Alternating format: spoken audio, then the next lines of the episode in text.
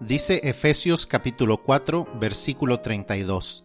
Antes, sed benignos unos con otros, misericordiosos, perdonándoos unos a otros, como Dios también os perdonó a vosotros en Cristo. Buenos días y bienvenidos al devocional de hoy. Como dijimos ayer, esta semana estaremos estudiando acerca del perdón. El perdón a veces puede parecernos un tanto injusto y confuso, y nos parece de esa manera porque en parte así lo es. El perdón parece injusto porque quiere decir que cedemos el derecho a la retribución, a que alguien reciba lo que merece por lastimarnos u ofendernos. Es como si nosotros pagáramos el castigo en lugar de alguien más. Pero recordemos que así nos perdonó Dios en Cristo. Cristo nos sustituyó. Él tomó nuestro lugar el lugar de castigo en la cruz fue tomado por Él en lugar de ponernos ahí a nosotros. Eso es lo que hace esto justo. Alguien pecó, alguien pagó por el pecado. La sustitución es lo que trae justicia. De igual manera, nuestra disposición a dejar pasar una ofensa nos ayuda a perdonar a otros como Dios lo hizo.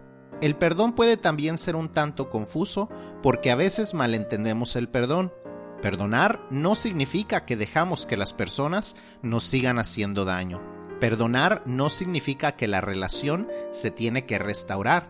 Para eso tiene que haber también un arrepentimiento de la parte ofensora. Perdonar no significa eliminar las consecuencias, simplemente significa que dejaremos que las consecuencias vengan de parte de Dios o de la vida misma. Nosotros cedemos nuestro derecho a la retribución. Perdonar tampoco se basa en nuestros sentimientos. El hecho de que todavía nos sintamos heridos no significa que no hemos perdonado. Simplemente significa que Dios todavía está trabajando en sanarnos. Pero nuestra disposición a perdonar permite que no vivamos en amargura, sino que estemos listos para que Dios nos sane. Si nos aferramos al rencor, es como aferrarnos a una infección que Dios quiere extirpar y sanar. Deja que Dios te sane. Suelta tu resentimiento y tu amargura. Perdona y Dios traerá sanidad. Aunque parezca confuso, el perdón no lo es. Es algo simple. Suelta tu derecho a la retribución como Dios lo hizo por ti.